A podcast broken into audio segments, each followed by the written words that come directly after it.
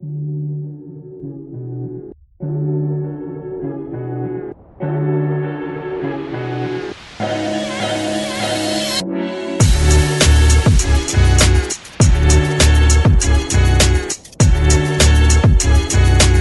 é o podcast do Publish News.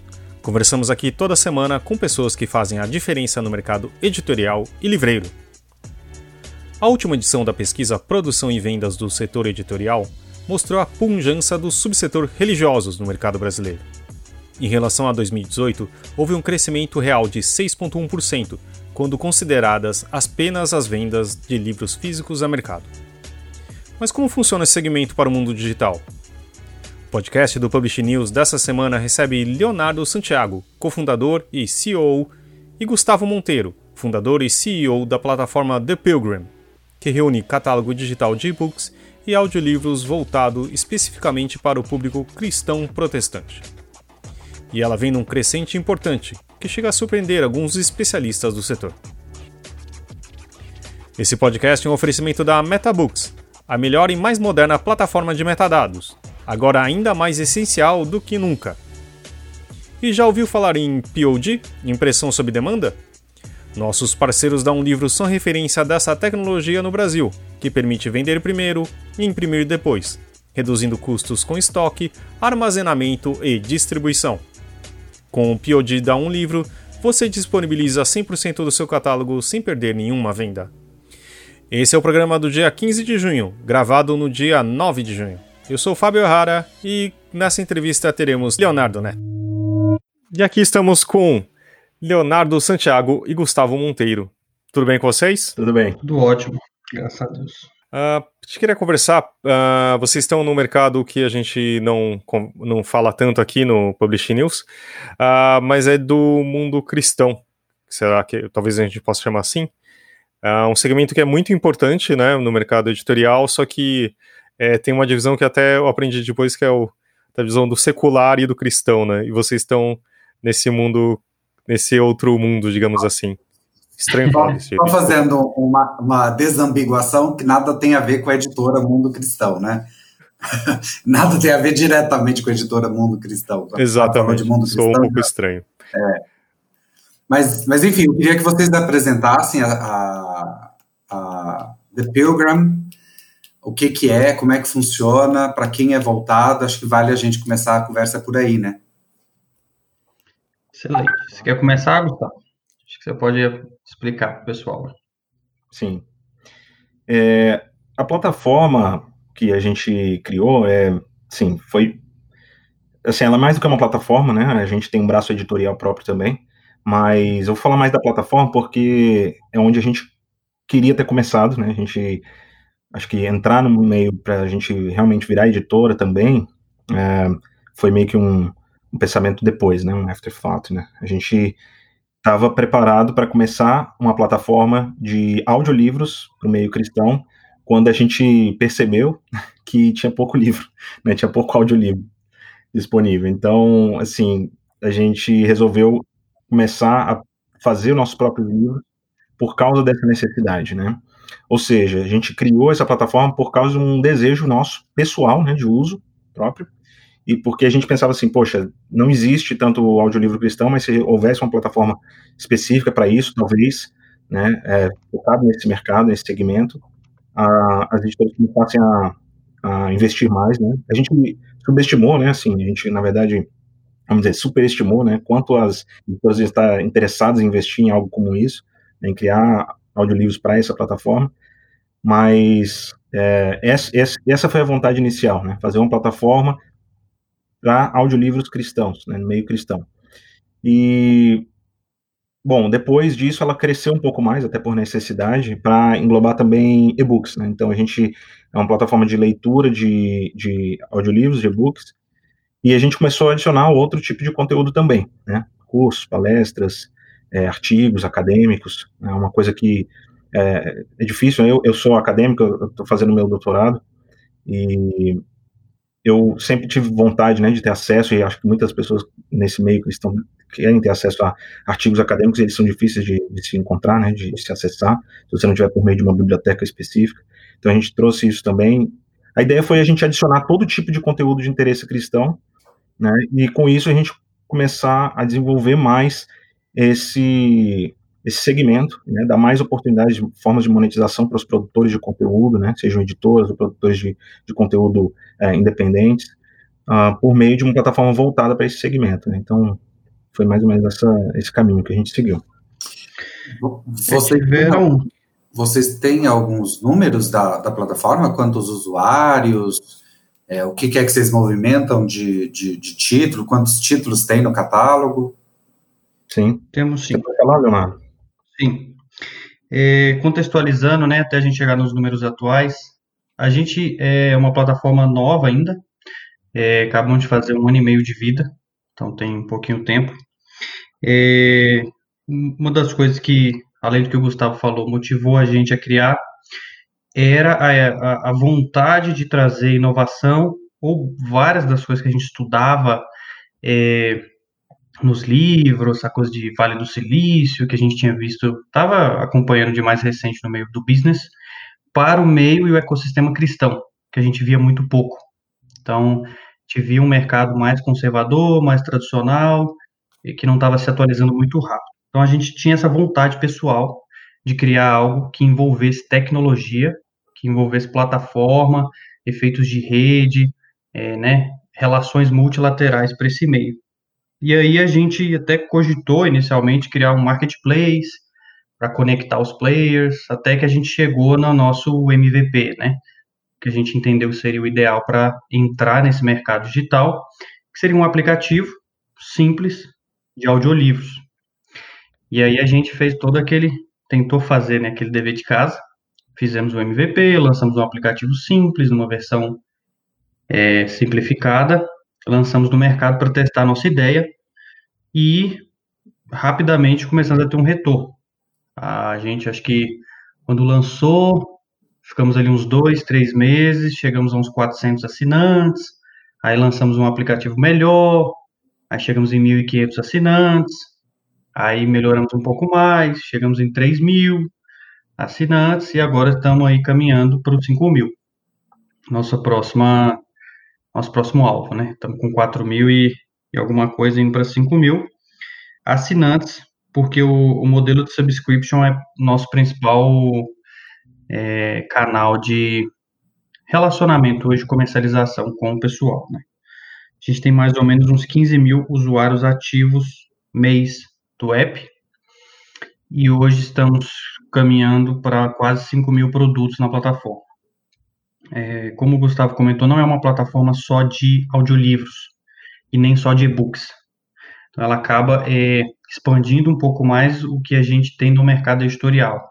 Hoje a gente trabalha também com artigos teológicos, palestras, cursos em áudio, temos resumos de livros em áudio é, e também blog posts.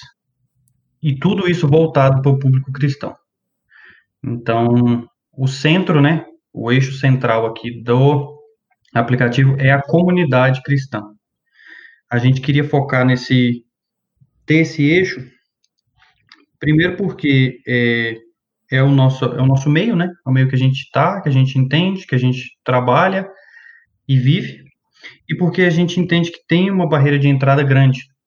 É difícil é, você entrar sem você já se você não é de dentro, né? Se você não entende as nuances, as, as, as especificidades do meio teológico, do meio cristão, é, enfim, tem alguma, alguma barreira de entrada e isso acaba protegendo um pouco.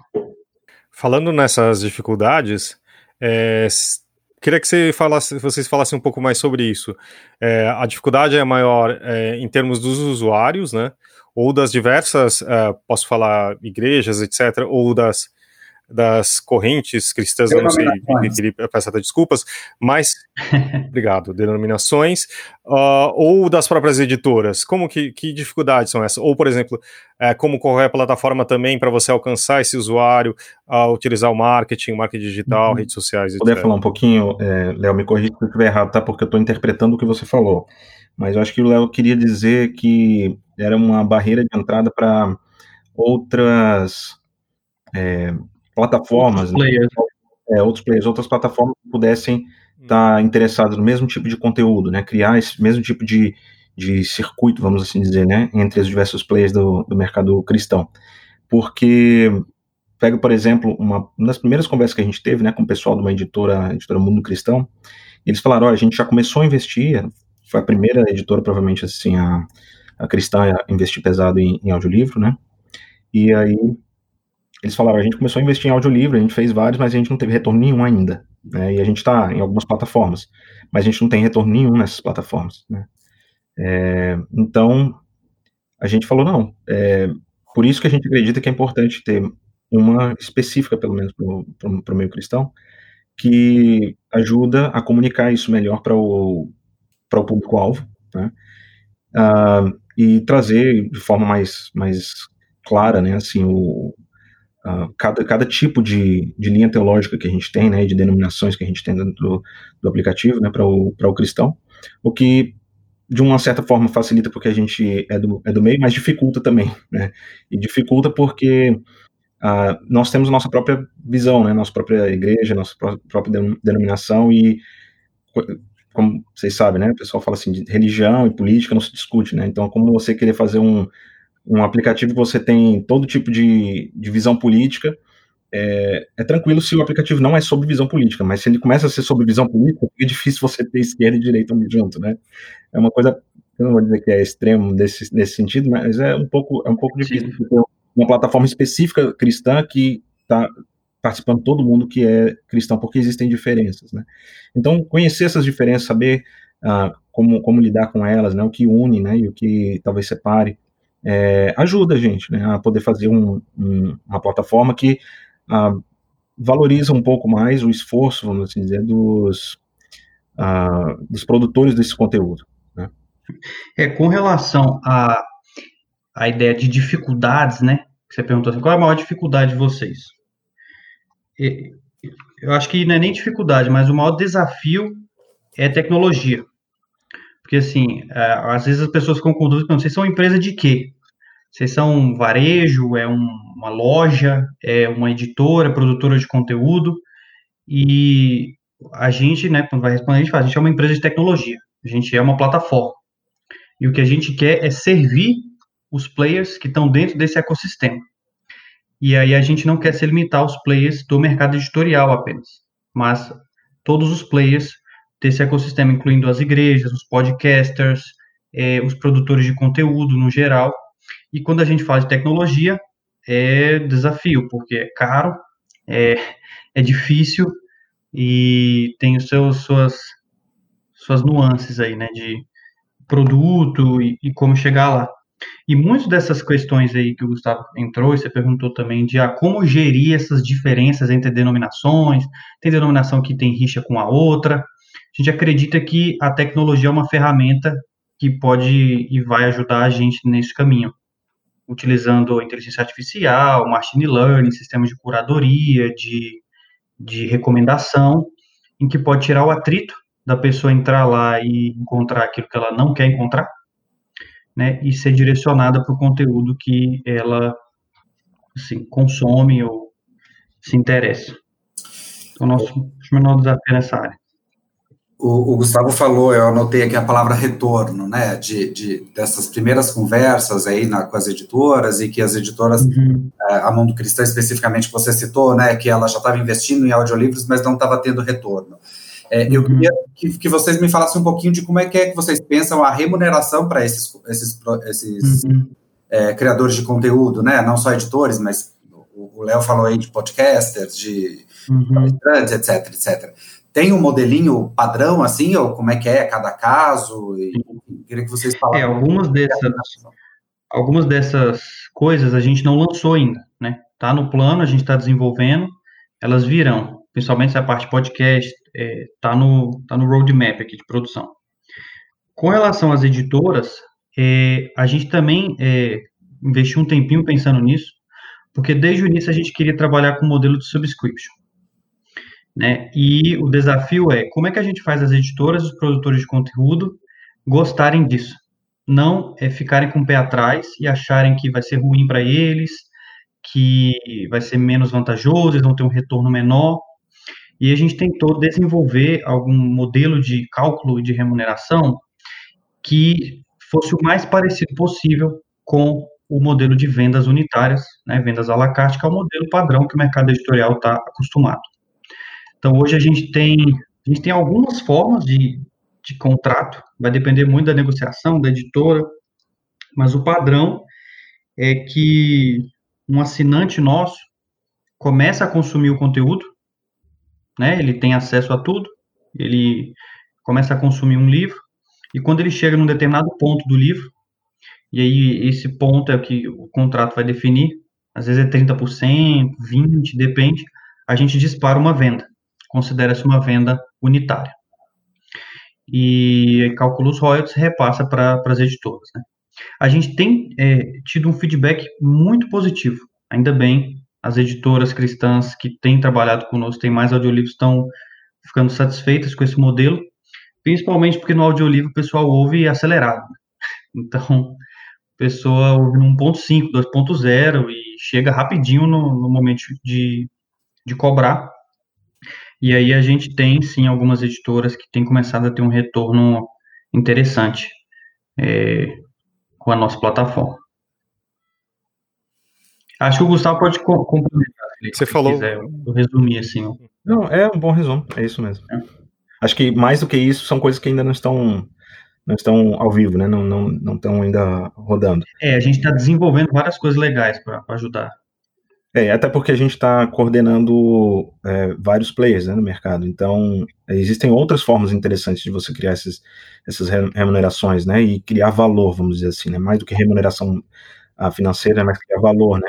Para as pessoas que estão é, anunciando o conteúdo, que estão produzindo, que estão criando glosas, né, conteúdo a respeito de conteúdo, é, meta produto, sei lá, a gente poderia falar isso, né, escrevendo a respeito, né, resenhas e tudo mais. Então existe, existe uma série de coisas que a gente está, uh, que a gente pode trabalhar para aumentar o retorno sobre o investimento, né, de quem está produzindo conteúdo. É, uma das coisas que as editoras, nas conversas com a gente, demonstraram bastante interesse são as features que a gente quer desenvolver voltadas para ciência de dados, porque as editoras têm poucos dados a respeito dos seus produtos. Normalmente a editora sabe quantos livros ela vendeu.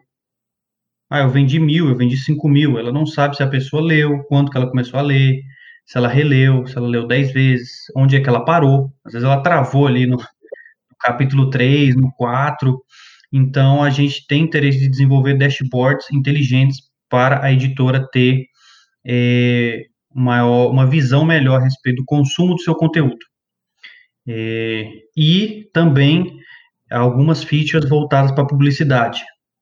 Então, a gente já fez uma análise aqui de dados e cruzou algumas coisas dentro da nossa plataforma, e a gente já identificou que algumas ações pequenas podem fazer um livro ser, às vezes, é, consumido três vezes mais do que ele seria.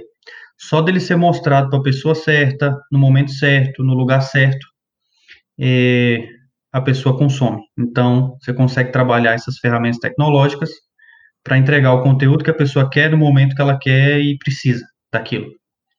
Então, no nosso meio cristão, tem algumas vantagens, porque o trabalho de curadoria, ele é, assim, full time, né?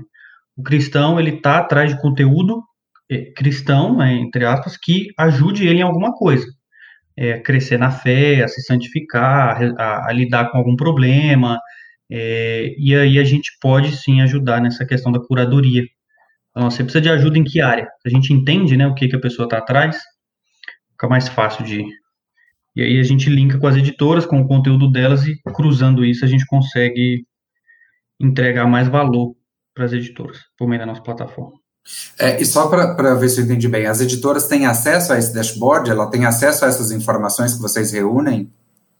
Então, hoje a gente tem um dashboard bem simples, que só entrega é, relatórios básicos. Uhum. De comercialização, financeiro, essas coisas. E aí a gente agora, no mês que vem, deve lançar uma versão nova do app e desenvolver o, um dashboard mais robusto para começar a entregar essas informações mais preciosas, digamos assim. Acho que, em falando em dados, uh, imagino que vocês já tenham alguns, pelo menos, uh, quanto a, ao uso do audiolivro, né? Também, assim, isso é um grande, uma palavra que está em todo o mercado a cada ano, sempre em crescimento. Uh, como que é a relação das pessoas que usam e-books, os audiobooks, o consumo delas? Você falou muito, um dado que me chamou a atenção, a questão de ouvir em outra velocidade mais rápida, Sim. etc. Que eu sei que conheço muito, que fala que nos Estados Unidos é muito isso, que é voltado para aquela coisa da, uh, da pro, uh, produtividade, até no, na, no consumo do conteúdo, né? O que, que vocês podem falar dentro do Então, é, a gente tem alguns dados assim, até que assustaram a gente. Hoje, na nossa plataforma, eu diria que uns 80% do conteúdo que está lá é texto. É e-book, principalmente porque o mercado produziu muito mais, está né? Tá bem mais preparado com relação a isso e o audiolivro está sendo produzido agora. Uhum. Só que 95% do consumo é de áudio. Então, é, é desproporcional. Então, 20% do conteúdo que está em áudio representa 95% do consumo. É, então, isso é, é, bem desproporcional mesmo. É, um outro dado interessante, já relacionado à pandemia, é que o consumo, eu vi que teve, saiu no Publishing News um, até um, um artigo, uma entrevista com o Marcelo Joia sobre isso, e o consumo realmente aumentou muito. No nosso caso, ele dobrou ao, é, durante a pandemia. É, então, é, realmente as pessoas estão se digitalizando mais. Assim. Algumas é, de forma obrigatória, né, por causa da pandemia, foram forçadas a isso, e, mas já vinha assim nessa, nessa tendência. E o que a gente tem visto também com relação ao áudio são duas, duas experiências boas, pelo menos o que a gente acredita serem boas para as editoras. A primeira é que a gente tem visto o áudio alcançar um público novo. O áudio leitor não necessariamente era um leitor de livros impressos e books. É, em muitos casos eram ouvinte de podcast, ouvinte de rádio, Spotify, música, enfim, não tinha o hábito da leitura, ele acaba entrando nesse universo por causa do formato em si. E um segundo dado curioso é que muitas pessoas que têm lido o audiolivro, quando elas gostam, elas querem comprar o livro impresso. Então, o que, que acontece? A gente lançou um selo de publicações originais nossos os originais Pilgrim, né, Pilgrim Books, algo assim. Principalmente porque não tinha muito audiolivro no mercado, a gente precisou produzir. E aí, é, o pessoal começou a ouvir os nossos livros, só que só tinha no digital. Começou a chegar um monte de pedido de impresso, eu quero esse livro impresso, eu ouvi ele, eu amei, quero ter na minha biblioteca. A gente ficou assim, uai, é, né? Então, tem esse ethos, né, essa coisa do impresso, e é, a gente viu que o audiolivro pode ser um canal de marketing e um canal de vendas para criar relacionamento, entrar ali e vender mais livro impresso. Ou, ou, assim, às vezes a pessoa ouve, ouve acelerado, é uma, é uma, uma você quebra alguma fricção, é uma, um atrito na entrada e ela gosta e, e, compra. Às vezes ela começa a ouvir, gosta, nem termina, já fala, não, esse livro eu preciso ler o impresso. Uhum. Porque é muito bom. Então, é. alguns dados. Isso ajuda a gente também a quebrar assim, a, a, um preconceito né, que a gente já ouviu muito uh, de livros certos, né, certos tipos de livro que são mais apropriados para audiolivro. Né? É, porque, assim, obviamente, tem livros que faz mais sentido você consumir em, impresso. Né? Acho que o exemplo mais claro é talvez um dicionário, né? ou, uma, ou uma enciclopédia, coisa do tipo. Mas mesmo esses livros mais maçudos, né, mais, uh, no nosso caso, né, por exemplo, teológicos, é, acadêmicos, é, eles têm um, têm um benefício de eles existirem em, em áudio. Né? Eles são pelo menos uma porta de entrada, né? uma forma de você consultar algo rápido. Né? E uma outra coisa interessante é que o tempo que você consome no seu dia para você fazer uma leitura em áudio é muito diferente do tempo que você consome né, para você ler um livro impresso. E quando, como eu digo tempo, eu digo o momento específico sua, do seu dia que você poderia fazer isso. Né? Quando você está ah, lendo um livro impresso ou mesmo um e-book, você precisa dar sua atenção completamente para aquilo. Né? Então, eu não conheço muita gente que vai para o trabalho lendo, dirigindo, né, e lendo um, um livro, né. Se você estiver no, no, no, metrô, no, no ônibus, você consegue pegar um livro e ler, dependendo da lotação né, do, do metrô ou do ônibus. Na Mas, academia, né? É, você pode fazer, você pode fazer isso enquanto lava a louça, né? Então, então é, o audiolivro, ele encaixa num outro local, né, num outro momento da, da, da vida das pessoas, né. Eu costumo comparar isso com a chegada da TV, né, em, em relação ao, ao, rádio, né. O pessoal achava que a rádio o rádio ia acabar, né, quando a TV chegou, porque novela era muito melhor na TV. Mas as pessoas descobriram que novela é melhor para TV, mas talvez notícia é melhor e música é melhor para o rádio, né. Você tem rádio hoje no carro. Né? Então é uma coisa que o, o formato, né, ele encontra um, um local paralelo né, em relação ao outro. O Léo, você citou o Marcelo Gioia, né? E foi justamente ele quem é, cantou essa bola para a gente chamar vocês até aqui. É, e ele mandou aqui duas perguntas é, e eu vou lê-las para vocês. É, uma delas eu sei que vocês já, já, vocês já falaram é, meio que por cima, mas talvez vale a gente aprofundar um pouquinho mais. Ele pergunta: embora seja uma plataforma de, de nicho, de segmento, sabemos que, que, há uma, que não há uma única voz entre os cristãos protestantes. Como lidar com uma curadoria que precisa alcançar pessoas nessa mesma comunidade, mas com vozes, olhares e preferências tão díspares? A outra pergunta, e talvez até eu vou fazer as duas, porque uma se encaixa na outra, de certa forma, qual é a estratégia de marketing de vocês para aumentar o aumento da base de usuários, de assinantes? Tá. Eu posso falar sobre a primeira rapidinho? É, Beleza.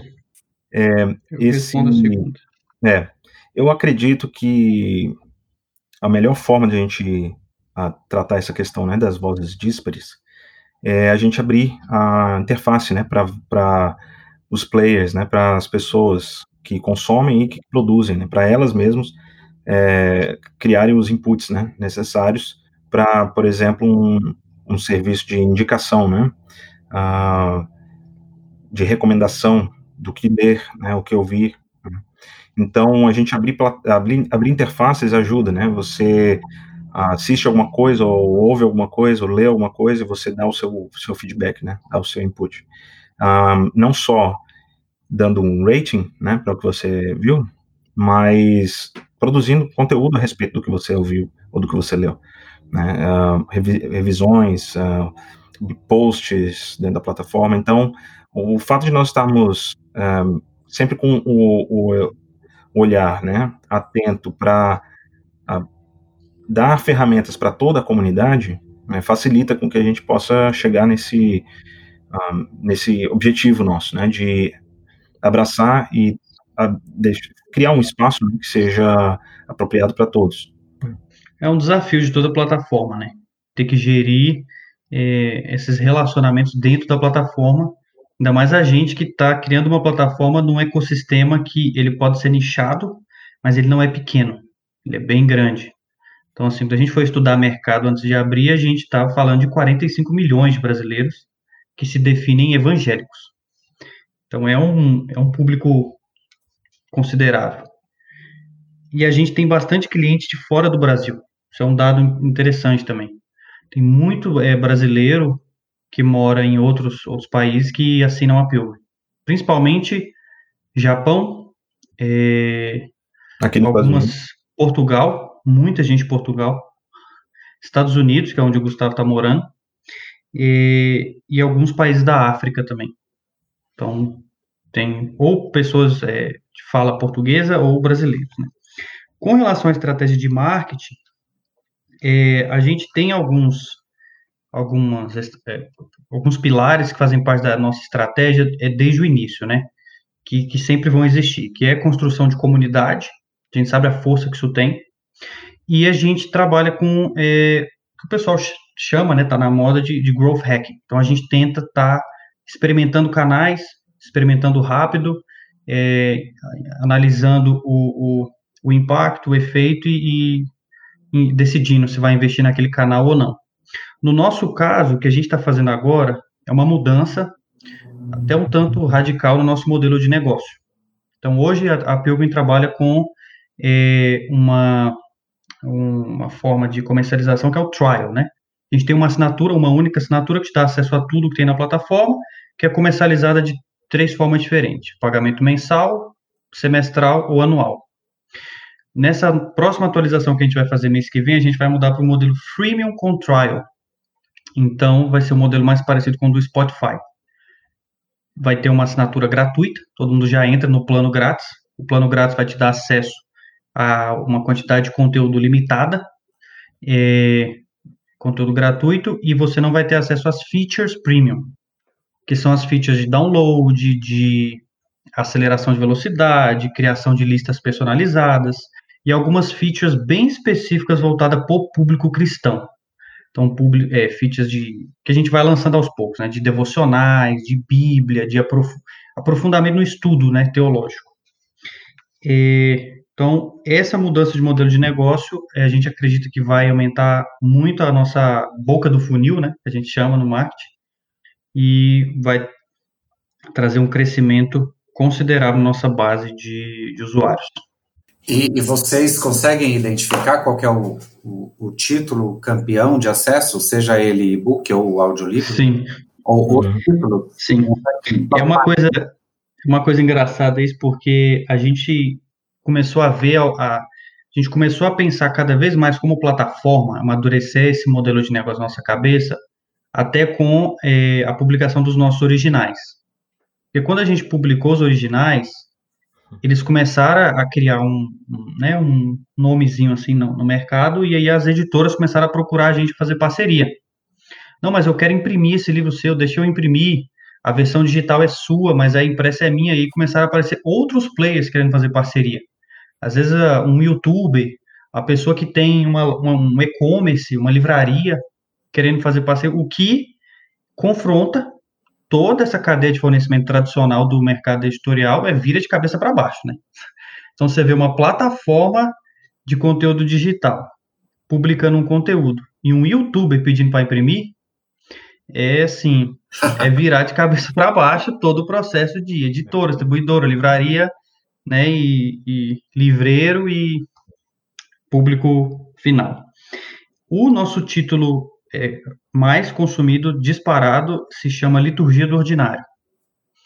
É um original Pilgrim, escrito por uma é, autora anglicana, que tem feito muito sucesso. Inclusive, a gente acabou de fechar uma parceria é, de um, né, um, um play que vai imprimir 5 mil cópias dele, porque tem sido bastante demandado. Aí a gente sempre faz essas parcerias com players para imprimir os nossos impressos, é, de forma que agregue valor à plataforma. Então, a gente faz parcerias com alguém que tenha força em alguma comunidade, que possa divulgar o aplicativo, e que aí a gente faz esses cross-sells, upsells de compra o livro impresso, ganha o audiolivro, acessa a nossa plataforma e, e... Enfim, a gente está experimentando muita coisa, né? Como eu falei, a gente tem só um ano e meio. Bem novo, bem novinhos. Mas as editoras não sentem um, algum tipo de ameaça no sentido de vocês serem uma plataforma e também produzirem conteúdo? É, mas foi engraçado que o, o efeito que a gente, que a gente pelo menos particularmente teve, uh, que a gente sentiu, é que a gente começou a se colocar no lugar deles, né, também, né? Então, é, cria uma empatia, né? Uh, o nosso objetivo não é ser um, uma produtora de conteúdo, né? O nosso objetivo é ser uma plataforma. A gente meio que foi forçado aí para esse caminho. Como eu falei no início, é, e é uma questão da gente gerir nossos relacionamentos. Né? A gente foi questionado, sim, várias vezes pelas editoras, mas a gente tem, é, quer dizer, desenvolvido e criado esses novos caminhos, ah, não, não só para nós, né, mas querendo trazer essas oportunidades também para eles. Então, acredito que são é, oportunidades novas que não só nós podemos, é, como é que fala, usufruir, né?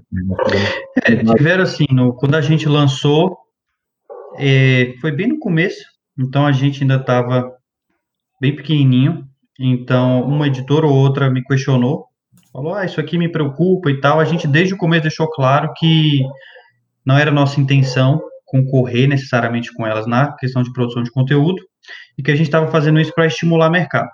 A gente quer criar o mercado é, estimular o áudio leitor e vocês não vão fazer isso agora. Então elas concordaram com a gente, falou, vocês não vão investir no meio de uma crise o mercado editorial. Vocês ainda não conseguiram ver o potencial no audiolivro que a gente consegue ver. Então deixa a gente investir nisso, a gente vai investir e vamos correr o risco. E aí, ainda bem que a gente tem um relacionamento muito bom dentro do nosso ecossistema, a gente tenta cultivar isso é, propositadamente e tem dado certo até agora. É, e, e, e, pensando que a gente está falando aqui com, com o mercado, né, com editoras cristãs e editoras também seculares, e, e eu adoro essa palavra, o Fábio começou aí falando sobre ela, é, eu gosto de aplicar secular para essa função de hum. não cristão.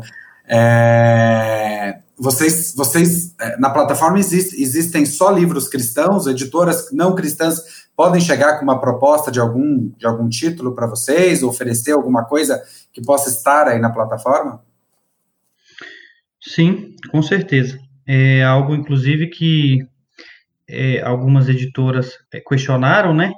Não cristãs, que gostariam de ter o conteúdo na plataforma, e a gente vê com muito bons olhos é, a, a, questão é que a gente seleciona conteúdo não, não explicitamente cristão, mas que, em nossa opinião, seja bom para o cristão. Então, a vantagem é que esse conteúdo entra de, é, de como se ele fosse curado, né? Já tivesse curado, então gera uma, uma confiança e até o interesse. Os nossos, quando começou a entrar conteúdo, a gente chamou de cultura geral, né, alguns outros assuntos, os nossos assinantes acharam bem legal, elogiaram, e eles têm consumido bem é. esse conteúdo. E, de novo, assim, com a perspectiva de nós abrirmos interfaces, né, para interação com o conteúdo, né, e criação de novo conteúdo ou micro conteúdo, uh, a gente espera que os cristãos se interajam mais com esses, com esses uh, livros, né, não necessariamente cristãos, explicitamente cristãos, dando uma perspectiva cristã para aquilo, né, então uma interpretação cristã sobre, sobre assuntos diversos, né, então é, ou seja, a segmentação não é necessariamente no conteúdo em si, mas mais no público-alvo que nós queremos alcançar. E esse, esse, esse livro que não é, esse, é como é que é que vocês falaram? É, é, estritamente, explicitamente cristão, mas que tem é, que podem ser bons para, para cristãos, foi essa a expressão que o Léo usou. Que características são essas? O que, que é que uma história é, tem que ter, ou, ou, ou que tipo de personagens o livro tem que ter para ele ser um bom livro para cristãos? É. O que não é, pode ter. É, a gente tem... Não pode ter é mais fácil, né? É. É mais fácil. Tem coisas bem explicitamente anticristãs, né? Por aí que a gente provavelmente vai ter um pouco mais de, de cautela, né? Ao, ao inserir. Mas é, tem... é, não é necessariamente só porque é algo, por exemplo, escrito contra a fé cristã que não necessariamente entraria na, na plataforma. É, mas já fica um pouco mais fácil de falar dessa forma, né? Entre... É, tem coisa assim que não é explicitamente cristã, que eventualmente a gente teria nenhum problema de colocar, mas a gente evita porque pode causar alguma polêmica, toda aquela uhum. questão de gestão de comunidade, né? Infelizmente, tem, tem vários tipos de cristãos dentro da nossa plataforma. Então, tem alguns que vão receber de forma tranquila um tipo de conteúdo, tem outros que não. Então a gente tende a, a limitar esse conteúdo àquilo que, para ser mais específico, né?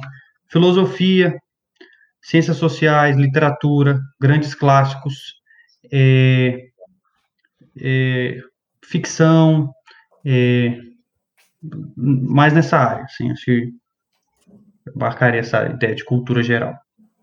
É, as editoras é, têm visto isso com bons olhos. Elas gostam porque é uma forma mais fácil delas acessarem um público que às vezes não estava no radar de comunicação direto delas, né?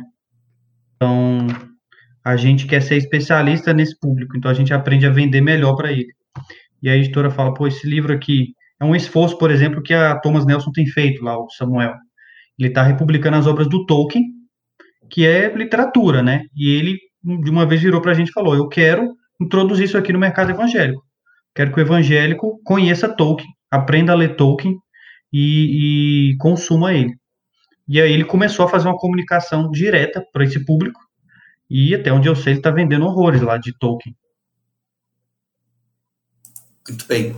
Não. Só para a gente encerrar essa nossa conversa, saiu essa semana, a gente está gravando na, na terça-feira, dessa um dia depois da, da, da liberação dos, dos resultados da pesquisa Produção e Vendas do Setor Editorial Brasileiro, e eu estou aqui com a, com a tela exatamente do subsetor de religiosos aberto na minha frente. É um setor que cresceu 6,1% de crescimento real no faturamento entre 2019, 2018 e 2019, ou seja, é um setor que é um subsetor que vem crescendo historicamente, né, pela, por essa pesquisa, então é, um, é de fato uma, é, um, é um movimento importante, é uma, uma fatia super importante desse nosso mercado, e faz todo sentido. Sim.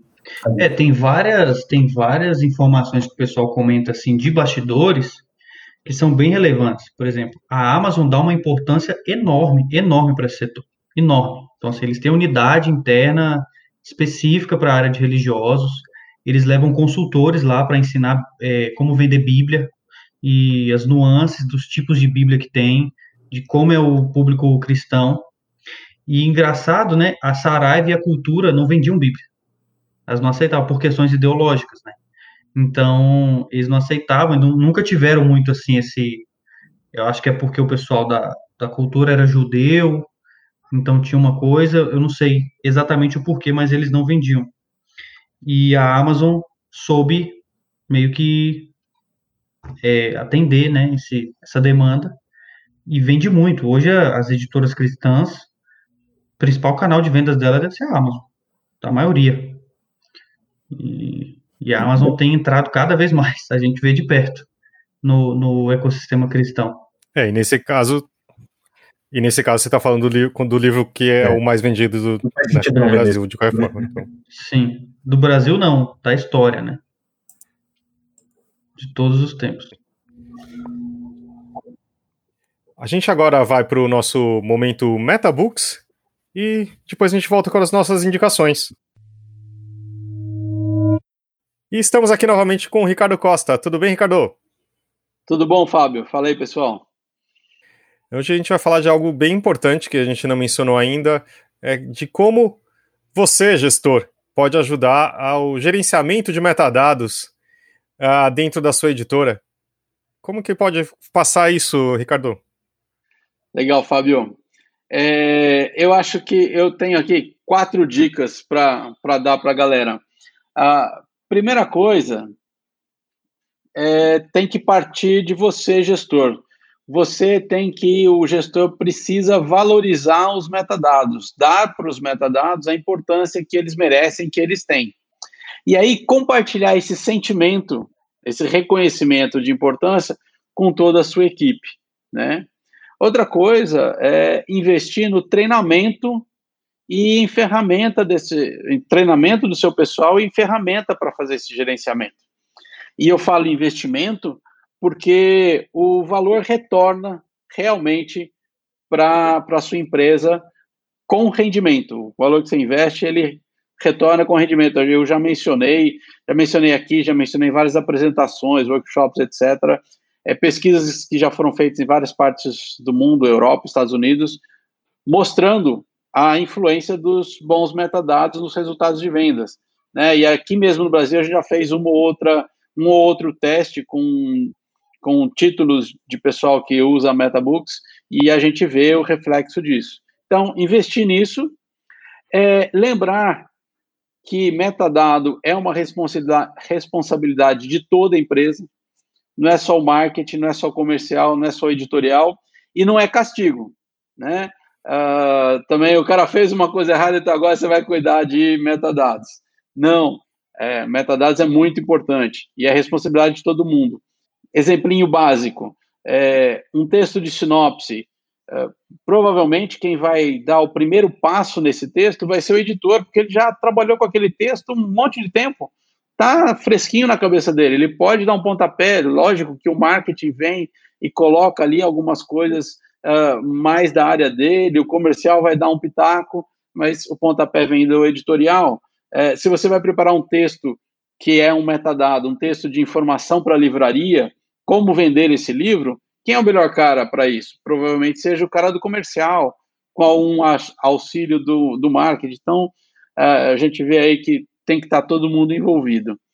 E a última dica é, é gestor, entregue, divida essa responsabilidade do metadados, dos metadados com pessoas que também reconhecem essa importância, com pessoas que têm essa, esse mesmo sentimento que você. E eu tenho certeza que o bom gerenciamento dos metadados vai trazer resultados uh, melhores para sua empresa. É isso aí, Fábio. Muito bom. E é claro que a Metabook sempre ajuda com todo esse, esse gerenciamento, essa implementação, com tudo que você pode precisar, né? E se você não é gestor, dá um toque para ele e fala, oh, escuta, esse momento aqui que pode ser para você, tá bom? Valeu, Ricardo. Valeu, Fábio. Obrigado. Um abraço para todo mundo aí. E agora vamos para as nossas indicações. Leonardo Neto, Posso começar? Já que eu, a gente encerrou nossa conversa falando sobre a, a pesquisa a produção e vendas do setor editorial brasileiro, eu, depois de seis anos no Publish News, consegui decorar o nome dessa pesquisa por uma, uma simples razão, que antes ela tinha um apelido e agora não tem mais. Ela se chamava pesquisa FIP, agora não é mais feita pela FIP, não pode mais ter esse nome. Então eu tive que obrigatoriamente decorar o nome da pesquisa. E eu recomendo que todo mundo que trabalhe com, com livros é, se dedique a, a, entender, a pesquisar, a analisar e a, e a tirar insights dessa, dessa, dessa pesquisa, que é super importante. Então, acho que é a, coisa mais importante que, que, que, vai acontecer no setor nesse primeiro, nesse primeiro semestre, sobretudo nesse ano tão parado, né? Talvez seja essa pesquisa. Então, eu, eu recomendo que todo mundo leia, estude, analise. Essa é a minha recomendação da, dessa semana. Leonardo Santiago, quer fazer sim. a sua? É, eu estou lendo um livro é, comecei a ler semana passada e é daqueles livros que me, me fascinou, assim, me pegou. Eu comecei a ler a mostra no Kindle e tive que comprar o livro impresso, porque só, só tinha o impresso e tô devorando ele. Chama Out Innovate. É, como empreendedores globais de Delhi a Detroit estão reescrevendo as regras do Vale do Silício. Então, é uma pesquisa bem interessante de um investidor e professor lá do Vale, é, que que tem mostrado como tem surgido várias empresas, startups, em áreas que não têm ecossistemas de inovação muito fortes, como o Vale do Silício, Londres, Israel, e essas empresas têm tido um sucesso é, aplicando regras e conceitos de business que vão um pouco contra ou, ou, um pouco diferentes do que o Vale do Silício tem pregado. Ele cita até alguns cases brasileiros, Nubank, ele fala do Guia Bolso, e aí eu tenho, tenho mexido muito comigo porque eu tenho identificado vários aspectos da Pilgrim nesse livro. Então, muito bom, muito bom mesmo. Repete o título só para a gente registrar? Out Innovate. I Innovate, não sei se é assim que, que diz. Out Innovate. É do Alex Lazarol. Lazarol. O Gustavo vai saber pronunciar melhor que eu. Fala aí, Gustavo, a pronúncia certa desse livro. É, deve ser Out Innovate mesmo.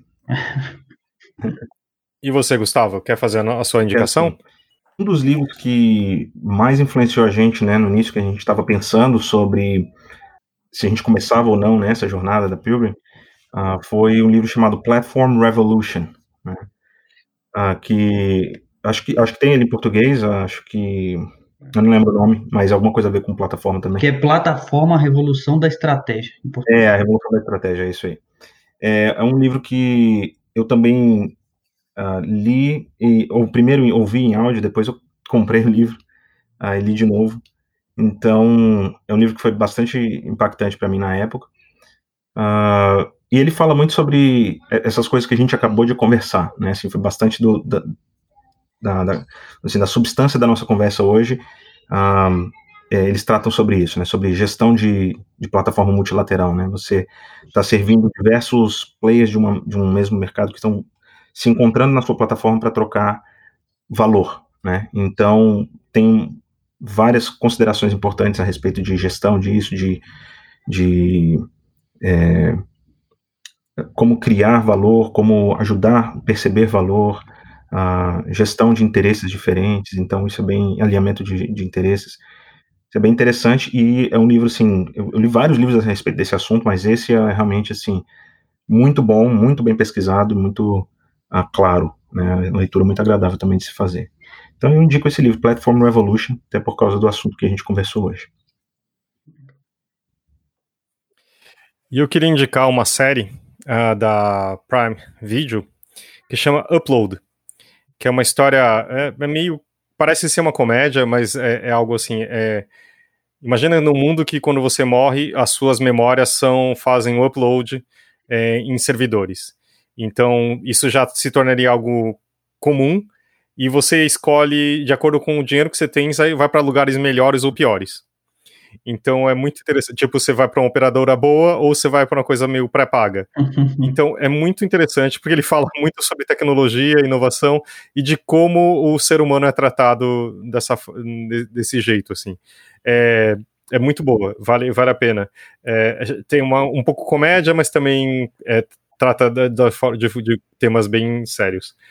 E outro eu queria indicar, mas é um alto jabá do próprio podcast do Publish News. Quem não viu o episódio passado, com o Wagner Amaro, é, foi muito interessante, falando sobre diversidade, ou a falta dele, no caso, de diversidade no mercado editorial. Então, houve o último episódio aqui do podcast, que acho que vale a pena. Queria agradecer ao Leonardo e ao Gustavo por passar esse tempo aqui com a gente. Muito obrigado. Valeu. Obrigado. Eu que agradeço, gente. Obrigado a oportunidade. Temos um programa, Fabinho? Léo, valeu. Temos um programa. e é isso aí. Então é isso. Obrigado, Léo, Gustavo. Até. Obrigado, Fabinho. Obrigado, gente. Semana que vem a gente está de volta, né? E um abraço. É Até, Até a próxima segunda-feira, gente.